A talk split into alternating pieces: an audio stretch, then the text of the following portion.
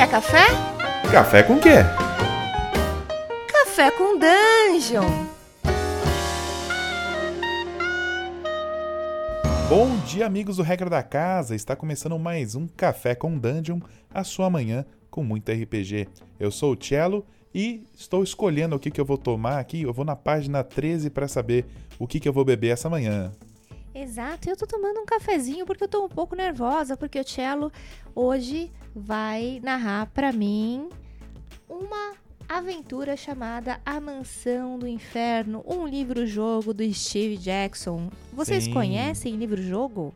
É, aqueles livros-jogos da Fighting Fantasy, né, que eram bem populares nos anos 90 e que foi o início de muita gente no RPG.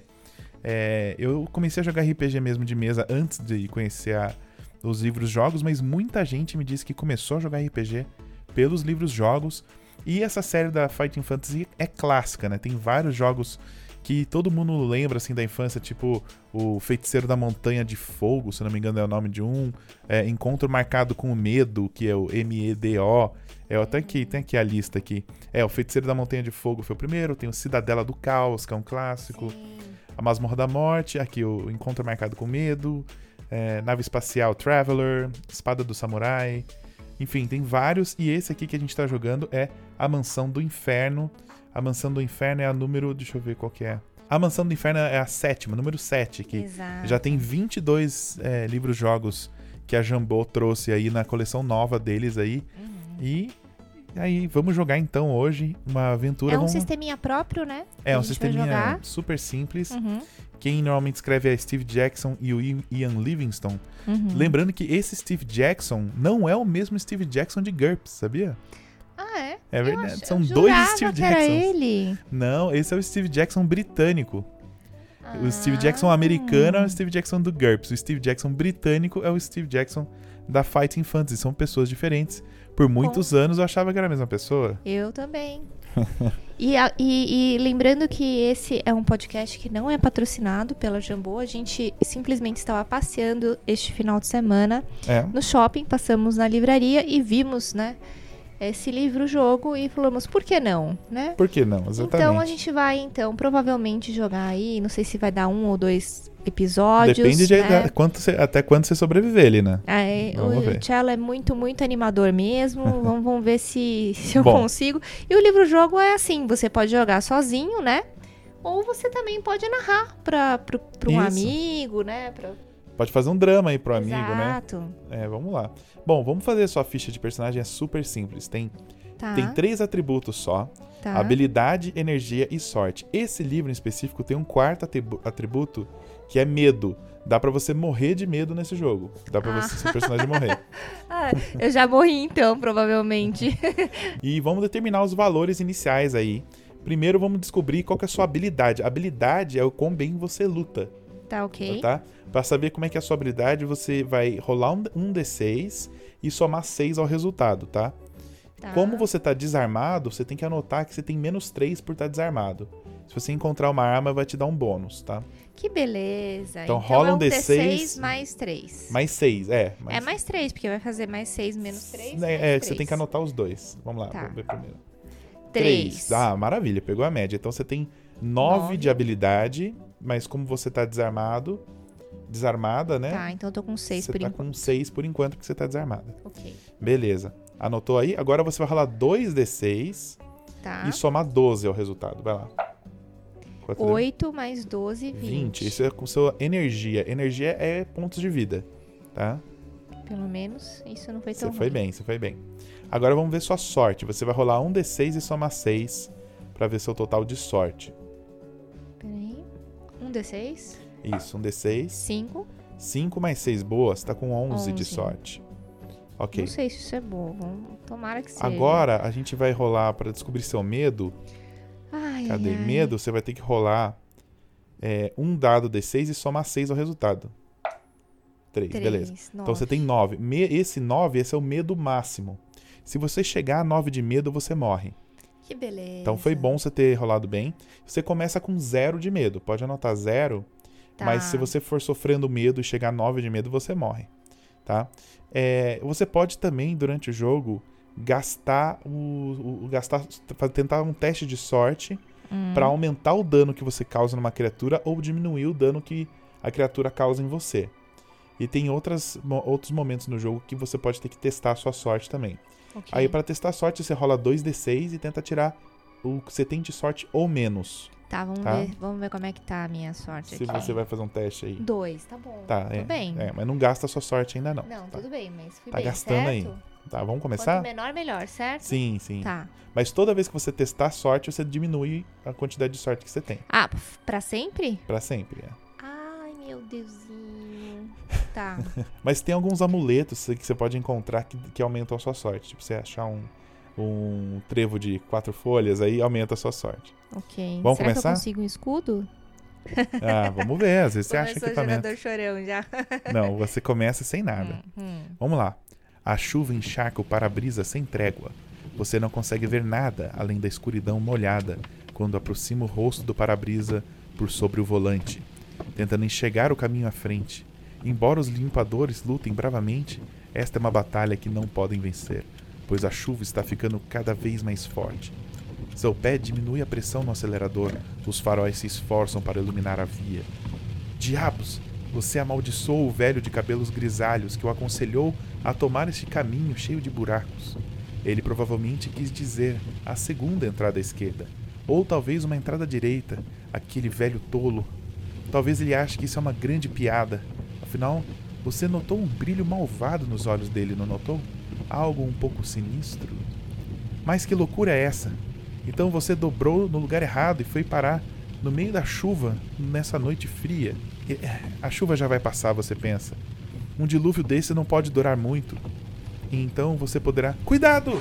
Ai, meu Deus do céu, o que aconteceu comigo? Você gira o volante com força, tentando evitar a figura que, saindo do nada, apareceu diante dos seus faróis. O carro salta e pula, bate na lateral rochosa da estrada e afunda em uma vala. Você se recompõe. Não está machucada, mas um pouco abalada. Então se lembra do que aconteceu. Aquele vulto, aquele corpo. Você. é, Você deve ter acertado aquela figura que apareceu de repente. É impossível que tenha se desviado dela. Você salta do carro, rezando para que a pessoa ainda esteja viva. Salta. Eu tô morrendo de medo. Eu já sei que alguma coisa é uma monstruosidade, é um fantasma esse negócio. Eu Calma, vou sair que- mesmo que- desse carro, gente. Mas que, que- Você só atropelou uma pessoa por enquanto. E tá chovendo. Ai, eu só não isso. sei não. É. Suas roupas não demoram a ficar ensopadas enquanto você caminha lentamente pela via. É difícil ver qualquer coisa na escuridão e não há qualquer sinal do corpo. Você pondera sobre a situação. Tem certeza de que era alguém e não apenas a luz? Sim, você lembra dos braços subindo rápido e uma demonstração de medo quando o carro bateu e o olhar de angústia no rosto da pessoa. O rosto. Havia algo familiar naquele rosto. O rosto de um homem que você reconhece. Um velho de cabelos grisalhos. Seu coração dispara. Não, impossível. Um calafrio de medo percorre sua espinha. Você corre de volta para o carro, entra, força a chave na ignição e gira com violência. A ignição tosse, engasga e morre. Você gira a chave de novo, mas dessa vez tudo que você consegue fazer é o motor tremer um pouco uma única vez. E aí ele para. Ah, que beleza, o carro morreu. E, e tava, tava entalado, né? Também, né? É, você atolou. Na- na vala. É, Atolou, E, e agora você fundiu o motor pelo Oh, visto. beleza. No meio da chuva à noite. Isso. Você agarra o volante e o chacoalha em desespero, como se forçasse a vida de volta ao carro. Só pra Mas- avisar, eu tranquei, tá? O carro. Mesmo não tendo muita. muita... Você tranca a porta? Eu Tá. tranco a porta, tá? Beleza. Seu carro com certeza não vai sair dessa vala essa noite. Sua situação é desesperadora. Mas agora o problema do carro é o mais importante. Onde você vai conseguir ajuda? Você lembra de ter passado por um mecânico quando passou em Mingleford. Eu acho que essa história se passa na Inglaterra, viu? Porque essas cidades tipo Mingleford é bem Uhum. nome inglês, tá? É, mas isso foi há 30 quilômetros atrás. O último mecânico de estrada que você viu. Eu, eu quero ver o meu celular, gente. Como as pessoas viviam sem celular nessa época? Ah, você olha seu celular e você vê que está fora da zona. Você está sem rede. Obviamente. eu não sei nem em que ano se passa a aventura, mas obviamente, né? Que se eu tivesse com o celular isso ia acontecer. É. Bom, de repente você vê uma luz à distância. Alguém acendeu a luz do quarto de uma casa ali perto. Que sorte! A última casa pela qual você passou foi pelo menos uns 20 quilômetros atrás. E agora você acabou quebrando bem perto uma, da casa de alguém. Você abotou o casaco e abre a porta. De fora do carro consegue ver a construção mais claramente. À frente, um pouco para a esquerda, um caminho serpenteia levando até uma casa bem grande. Ela está em uns bons 5 minutos de caminhada. E quando você chega lá, talvez você vai estar completamente encharcada, mas como você vai ligar para um mecânico? Você não pode se dar ao luxo de perder seu compromisso amanhã. Aliás, você tem um compromisso importantíssimo amanhã. Talvez seja uma entrevista de emprego, do emprego dos seus sonhos.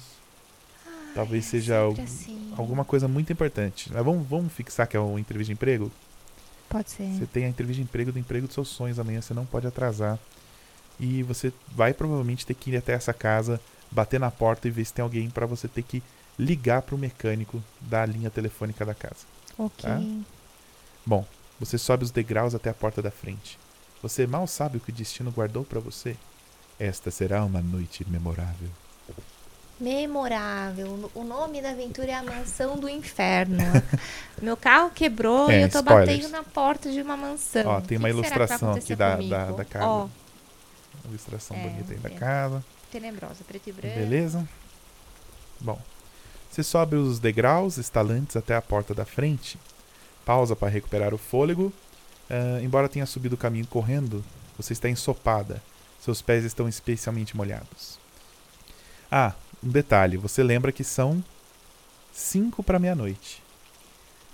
5 para meia-noite você tem que torcer para ter alguém acordado nessa casa. Ah, não, tem alguém acordado, porque eu vi a luz lá acesa. É, bom, o que, que você quer fazer? Bom, na rua não vou ficar, né? Dá pra bater na porta? Tá, você vê que tem um- uma aldrava elaborada. Aldrava é aqueles batedor de porta, sabe? Sim. No meio dessa porta. E tem uma cordinha de sino também à direita. Então você quer bater com a aldrava ou puxar a corda? Ou você quer contornar a casa? Porque você lembra de ter visto aquela luz e a Ah, luz vinha pelo, por trás da casa, talvez. Você quer contor- contornar a casa? Tentar bater com a aldrava? Não, eu, eu acho que eu vou na educação tentar fazer o que é mais comum na época. Eu não sei se é bater o sino ou bater na aldrava. Qual dos dois você quer? Você sabe o que que era mais comum na época? Tá, finge que é esse ano.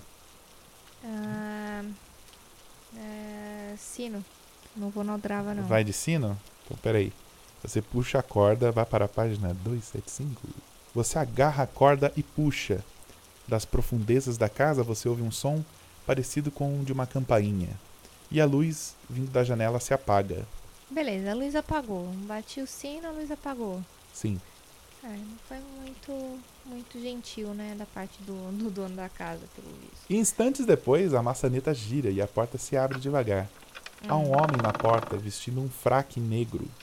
Seu rosto é comprido e solene. Sim? Ele pergunta. Você sorri com um sorriso nervoso e explica a sua situação, que seu carro quebrou e tudo mais. Que você precisa de um telefone e está toda molhada. Entre, ele diz. O mestre está aguardando você. Siga-me. Mestre! Ele a conduz para um saguão e pede-lhe que sente enquanto informa seu mestre que você chegou. Você senta numa cadeira de madeira sólida com entalhes e dá uma olhada no ambiente. O saguão de entrada certamente não é o que você esperaria a julgar pelo lado de fora. É elegante e decorado. Parece que a casa estava mais quebrada quando você viu de fora, entendeu? Uhum. Por isso que você não tá. Você fala, nossa, por dentro tá bem decorada, não sei o quê. É elegantemente decorada com tapeçarias ricas e finos painéis de carvalho. Há vários retratos pendurados nas paredes. Uma sólida mesa do século XVI fica contra a parede. Como que você sabe que ela é do século. XVI? Eu não sei. Eu sou historiadora, É, pronto. cê- é, pode ser. Eu sou historiadora. Eu Você vai esperar o seu anfitrião chegar? Ou você quer dar uma olhada na, na, na sala? Ou quer procurar direto um telefone, se você vê um? É, es- Esperar? Quais são as opções? Ficar sentada na cadeirinha aí esperando o anfitrião chegar, Tá, ou sair bisbilhotando as fotografias dele, tá. as pinturas, ou procurar direto um telefone. É, Telefone. Você vai direto procurar um telefone? Sim. Beleza. 1, 2, 3, 8. Gente sem educação, não espera um anfitrião. Ah, tô desesperada, meu. Quero sair daqui logo. O cara tá me esperando. Qual que é dessa? Qual que, qual que é? é, você aí, senta na casa da pessoa. Ah, tá estranho esse negócio aí. Bom, não tem nenhum telefone nessa sala principal, aí nesse saguão. Hum, Você se sente desconfortável quanto a se aventurar pelos outros aposentos, né? Você não tá muito tá, a fim medo, de sair abrindo as obviamente. portas aí. Uhum. Enquanto pensa sobre o que fazer, você ouve um barulho vindo de uma das portas. Você corre de volta para a cadeira, fingindo que esteve esperando o tempo todo. Vamos para a página 277. Você bisbilhotou, procurou um telefone e não achou. Tá. E corri de volta pra cadeira fingindo que nada Sim, aconteceu, tá? Isso. Como faria realmente? Provavelmente. Ai, ai. O homem alto que você encontrou mais cedo, provavelmente um esti- estilo mordomo, assim, sabe? Uhum. É, ele, ele abre a porta Tá. para que um outro homem alto, vestido um hobby púrpura, Hum. entre. Permita que eu apresente Lord Kellner, o Ah. Conde de Greynoff. Não sei porque eu achei que você fosse falar estrade, mas tudo bem. O mordomo, isso é o mordomo anunciando o cara, entendeu? é, Lorde Lord Kelnor. Kelnor. Co- Tá. Kelnor. Kelnor. O conde estende a mão a você e te cumprimenta. O aperto de mão dele é forte, assim como seu olhar. Odeio gente que aperta a mão forte, gente. Seus lábios se abrem em um sorriso educado. Você começa a lhe contar sobre o seu acidente, mas ele ergue a mão. Deixa eu fazer a voz do conde. Como é que vai ser a voz do conde? Por favor. Posso ver que você foi pega nessa maldita tempestade? É o Bob Esponja, gente. Vamos sentar. Tá bom, vou mudar a voz. Por favor. Posso ver que você foi pega nessa maldita tempestade? Vamos sentar perto do fogo e ver o que podemos fazer para ajudá-la. Franklins, diga ao cozinheiro para preparar alguma coisa para a nossa visitante. Medo. Você quer comer? Você- você- você- o que, que você faz? Eu preciso comer? É, talvez você não sabe quanto tempo vai ficar aí, você tá com fome. Ah, eu agradeço, senhor, mas não, não se preocupe. É, eu realmente gostaria de arrumar a minha, o meu carro e, e pegar estrada ainda hoje, se possível. Eu tenho uma entrevista de emprego amanhã muito importante. Bom, você protesta dizendo isso tudo, mas ele ignora e te conduz até uma sala de visitas que tem um fogo ardendo na lareira. Nessa Tá. noite fria talvez seja uma boa. Eu me aproximo da lareira que eu tô dando uma olhada, né? Preciso É. me aquecer. Bom, você tira o casaco e senta então. O Franklin retorna com dois copos de conhaque. Você vai relaxar e beber o conhaque, perguntar se pode usar o telefone, ou você vai esperar para ver o que ele te pergunta? É, eu vou tomar um golinho mínimo, Uhum. assim, sabe? Sabe quando você finge que tá tomando? Sei. Eu vou fingir que eu tô tomando e vou. Mas não vou tomar, na verdade. E vou pedir pra ele usar o telefone. Ah, não tem muita essa opção não, tá? Então você bica esse, Hum. esse conhaque, ou você não bica o conhaque e espera ele te perguntar alguma coisa. Ai, que difícil, que dúvida cruel. Então eu não tomo conhaque. Eu espero Tá. ele me perguntar alguma coisa. Beleza, vamos então pra página 111. Bom, seu anfitrião está um pouco nervoso. Vamos, vamos, diz ele. Eu não sei como, eu não lembro qual que voz que eu fiz pra ele agora. Você tá fazendo uma voz meio. Não há por que ter medo. Isso. O acidente não fez perder a coragem, não é? Beba seu conhaque, querida. Você vai logo esquecer os seus medos. Enquanto observa, sua mente começa a pregar peças em você. A, a expressão dele é de preocupação genuína com seu bem-estar. Com seu bem-estar. Hum. Ou alguma pontinha de alguma outra coisa escondida em seu olhar e sorriso. Você treme e seu medo dessa situação se torna evidente. Some um ponto de medo. Pode anotar na ficha aí que você sofreu um de medo aí. Ai, caramba. Lembrando- Então cai de, no... de 9 pra 8? Não, pra é, é, na verdade você tá com um, um de medo agora. Se você chegar em 9, você morre. Ah, entendi, tá. Tá. Virou um na escala, beleza. Isso. Pouco depois, Franklin aparece. Sua refeição está pronta, senhora, diz ele ao conde. Eu não lembro qual era a voz do mordomo, agora vai ser essa. Vocês dois levantam e se dirigem até a sala de jantar. Bom, a sala de jantar é magnífica. Há uma mesa longa com duas cadeiras elegantes de cada lado, arrumada com prataria brilhante. Um rico papel de parede vermelho cobre as paredes e o aposento é iluminado por um brilhante candelabro repleto de velas penduradas no teto. Você senta e o mordomo logo aparece atrás, oferecendo-lhe vinho. Você vai beber um vinho branco ou vinho tinto? Vinho branco, né? Tinto pode ter sangue. Boa. não tinha pensado nisso, não. É, 269, então. Não tem saída, né? Eu posso falar que eu não bebo? Não, né? Não, agora não vai ter essa opção, infelizmente. Tá, ok. Esse é o problema do livro-jogo, né? O vinho é leve e seco. Trata-se, obviamente, de uma safra muito cara, mas há um gostinho intrigante que você não consegue identificar. Talvez Uhum. seja algum pequeno sedimento na garrafa. Não, parece mais com aspirina. Só tarde demais você nota que seu vinho foi drogado. Você começa a se levantar da mesa, mas os efeitos já começaram. Você cambaleia, cai para trás e desaba no chão. Cambaleia mesmo? É, cambalear. Tipo, você fica Isso. meio tonta assim. Isso. É que você desmaiou. Vamos para a página Que 173. beleza, gente. Livro-jogo é só sofrimento, do começo ao fim. Você abre os olhos, sua Uhum. cabeça gira e leva um tempo até que você tenha certeza de que suas mãos e pés estão realmente amarrados. O aposento em que você se encontra está vazio, mas você traça um plano. Vai saltitar até a janela, quebrar o vidro e usar o vidro para cortar as amarras. É difícil ficar em pé, mas você consegue.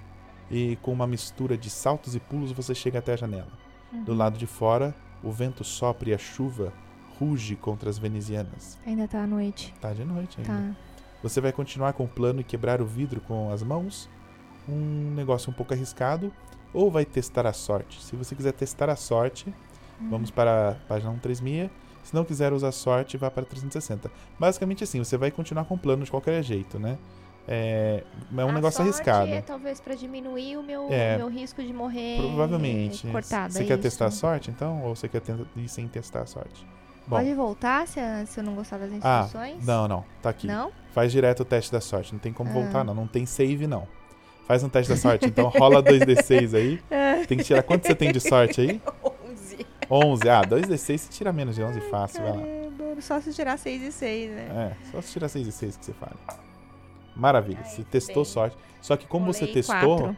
toda vez que você testa a sorte, sua sorte cai um. Então. Tá, rolou- diminuiu pra sempre sorte pra tá- 10, Diminuiu né? pra 10, é. Não, mas eu acho que agora pelo menos eu não morro cortada na primeira, né? Bom, você corta as cordas, liberta-se e massageia os pulsos para fazer o sangue voltar a circular. Então você se aproxima da porta. Ela não está trancada. Mas isso vamos saber o que acontece amanhã na saga da Lina na Mansão do Inferno. Muito bem, Ai, Lina. meu Deus do céu. Vamos ver deu sorte por enquanto. É, né? Consegui sobreviver. Fiz um teste de sorte já. Em, Passou sei no- lá, 20 minutinhos de jogo. Já diminui a minha sorte de 11 pra 10, né? Pra você ver como é que é fácil a vida. e vamos tentar sobreviver aí essa mansão, né? Beleza, gente. Até mais. É isso aí, pessoal. Tchau.